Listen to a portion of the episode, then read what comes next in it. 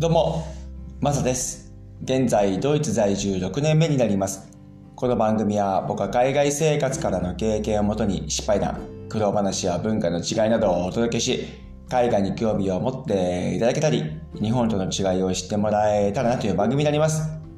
今日は学生の時の時間の使い方について話していこうと思います。昨日ですね、ポッドキャストの放送、収録をですね、しようと思ってたんですが、まあ、二日酔いで死んでまして、収録してアップできなかったということに関しては本当に申し訳なかったなというふうに思うんですけども僕自身もしないといけないしないといけないっていう思いでちょっとね考えてたんですけども頭以上に体が動かなくそして話そうと思ってもおそらくまともなことを言えなかったと思うんですよね。それほどですね、金曜日飲みすぎちゃいまして、金曜日の夜にですね、壮行会をやっておりまして、で、その壮行会というのは、僕ら身近のね、社会人っていうわけではなくてですね、実はメインがですね、まだ学生さんの方で、で、2月の1日にですね、日本に帰るということで、で、その方も今年に入ってすぐ、友達の紹介という形で知り合ったんですけども、まだ大学生でありまして、そしてインターンでドイツに来てるっていう方なんですよね。これ以前に放送をちょっとさせてもらいましたけども、ゆうかさんっていうね、こっちで10位のインターンで来られた方なんですけども、そのゆうかさんがですね、日本に帰られるということで、壮行会を開きました。で、その来た方々というのもですね、そもそもゆうかさんの知り合い、こうくんっていう方がいらっしゃいましてですね、そのこうくんは僕は YouTube チャンネルを通して、僕が YouTube をやっているところにですね、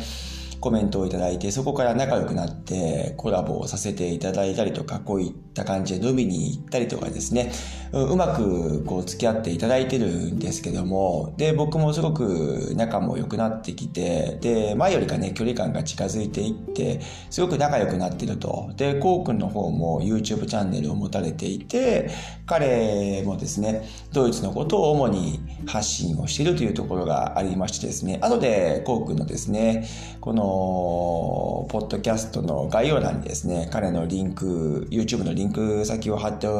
おりますので、何かご参考になればなと、そして見ていただければなというふうにも思います。で、そのこうくんの友達のゆうかさんが日本に帰るわけなんですけども、あと二人ですね、僕の友達が来てくれて、前話したゆうすけっていう人がいるんですけども、僕と生年月日が一緒というところがありましてですね。今まで41年間生きてきた中で、後にも先にもまだゆうすけが生年月日が一緒の人いないんですが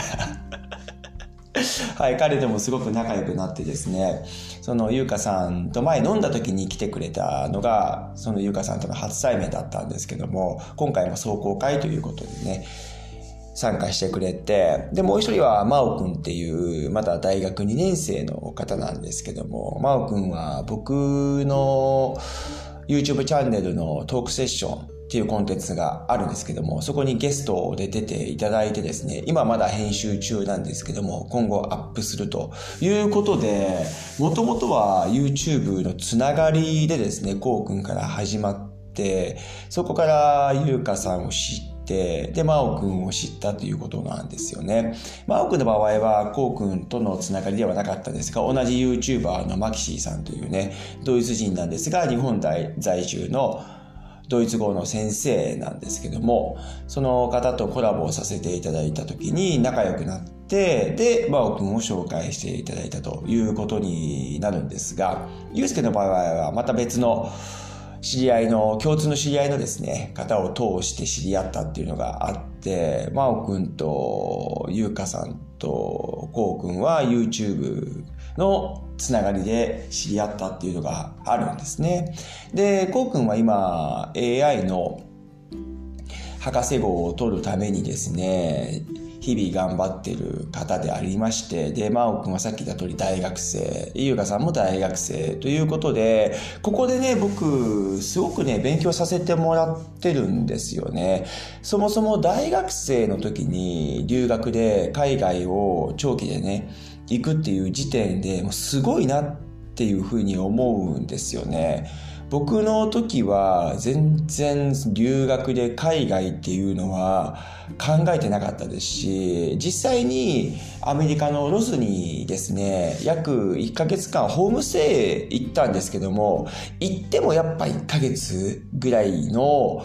考えしかなかったんですが、真央くんは約半年間ぐらいですかね、こっちにいる予定で、それは大学のプログラムの一環でですね、こっちに来てるっていうのはあるんですが、ただ半年もね、二十歳の子ですよ。それが、異国の地でね、頑張って勉強してるっていうのはすごくなんか僕にとってはいい刺激になりますし、そして優香さんの場合はちょっと前にも話しましたけども、休学してインターンを取ってですね、こっちに来てるわけなんですよね。で、思ったのが僕が大学の時にこういう時間の使い方とお金の使い方をしてなかったなって思うんですよね。で、今後ね、このドイツの経験っていうのは彼女、彼にとってすごく糧になって、何よりも自分の将来の選択枠がね、広がっていってると思うんですよね。それが若いうちにこうやって体験できてるっていうのは非常に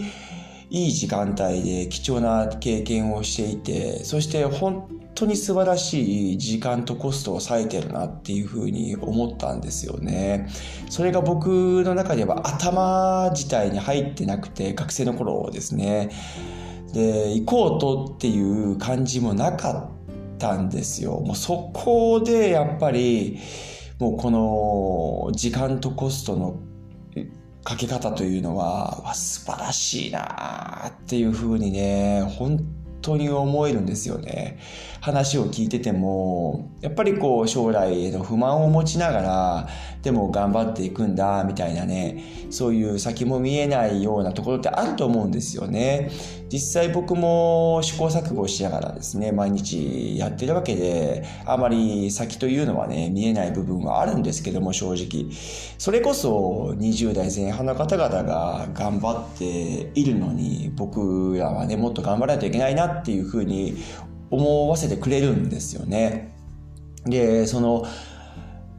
学生の頃の時間の使い方というのは人それぞれでもちろん。で、何もね、もししてない方々とか、ただ学生生活をぼーっとね、過ごしている時間帯があって、何かしたいんだけどね、何をすればいいんだろうなっていう方々がね、もし聞いていらっしゃるんであれば、僕はもう即一アドバイスとしてですね、海外に行ってみてはいかがでしょうか。優香さんみたいに休学してインターンで行く方と、そして大学のプロジェクトの一環でね、こっちに来られる方っていうのは様々背景はありますけども、で休学をするというのは日本の中でまだマイナスでとらわれる方っているかもしれないです。ただ、一日本を出て海外を知るとですね、ドイツとかアメリカとかいろんな国を知るとですね、休学ってその自分の使い方次第では正しくなるんですよ。で、休学して何かを学ぼうとするこの行動というのは非常に素晴らしいことであるので、日本ではマイナス面でとらわれる可能性が高いかもしれないですが、ただ海外に出てみると、マイナス面で見る人ってそんなにいないと思います。というのも、実際にこっちの人たちも休学してる人って多いんですよね、実際に。で、それを使ってインターンで行ったりとか、それを使って、それこそバックパックで旅行行ったりとか、それでもね、海外を見るんで全然いいと思うんですよ。なので、大学の時間の中で自分は何をしていったらいいんだろうなっていうふうにもし思われる方がいらっしゃいましたらですね、こういった優香さんのケースもありますし、そして真央くんみたいなね、大学のプロジェクトの一環で海外に行かれる方もいらっしゃいますし、そして、もし海外に興味がなくてもですね、何かこう、どういうふうに時間を使っていいんだろうなっていうふうに思われる方々がいらっしゃいましたら、この二人を参考にしていただけたらなというふうに思いますし、そして僕からもさっき言った通りですね、海外にちょっと目を向けてみてはいかがでしょうかと。そして、行ってみたらいいなというふうに僕は思います。そういう時間とですね、お金の使い方というのは、海外生活の経験はね、必ず今後に生きてくると思うので、僕がやっぱり大学の頃できなかった分ね、休学してまで行ってもよかったなっていうふうに今は本当に思います。一つレールから外れるかもしれないですが、そのレールが外れることによって、日本はちょっと冷ややかな目で見られたとか、就職に不利になるとかっていうふうになるかもしれないですが、それはそれで日本の文化や今の状況かもしれませんが、ただそれが全てではないんですよというふうに、ちょっと僕はここで言わさせてもらいたいかなというふうに思いますね。もっと違う外の世界を見ることによって、それは悪いことじゃなかったんだなっていうふうに気づくことも多々ありますし、そういうことを気づかせてくれるのは、海外生活、そして文化が違うところに身を置いたことによって、そういうふうに感じることができるので、本当にね、学学生の頃何もすることがないな。あの頃何をしてたんだろう。何をしたらよかったんだろうっていうふうに思われる方々がもしいらっしゃいましたら、それはもう今学生さんに向けてね、こう何かしらアドバイスをしてあげてもいいんじゃないかなというふうにも思ったりします。で、僕のアドバイスは何回も言いますが、海外に出てみてはいかがでしょうかと。そしてこういう学生の方々とこっちに出会えることによって、それはなんか僕が学ばさせてもらって、すごくそれもですね、自分にいい刺激になって他の方々にも、ああ、これちゃんとアドバイスできるなっていうふうに思えたので、うん、そういうふうにですね、時間の使い方というのは各人それぞれですけども、こういう一つのね、海外に行くという時間を視野に入れてみてもいいんじゃないかなというふうにも思います。はい。何かしらね、ご参考になれば幸いだと思います。今日は学生の頃の時間の使い方について話させていただきました。どうもありがとうございました。それでは素敵な一日をお過ごしください。ではまた次回の放送で。チャオ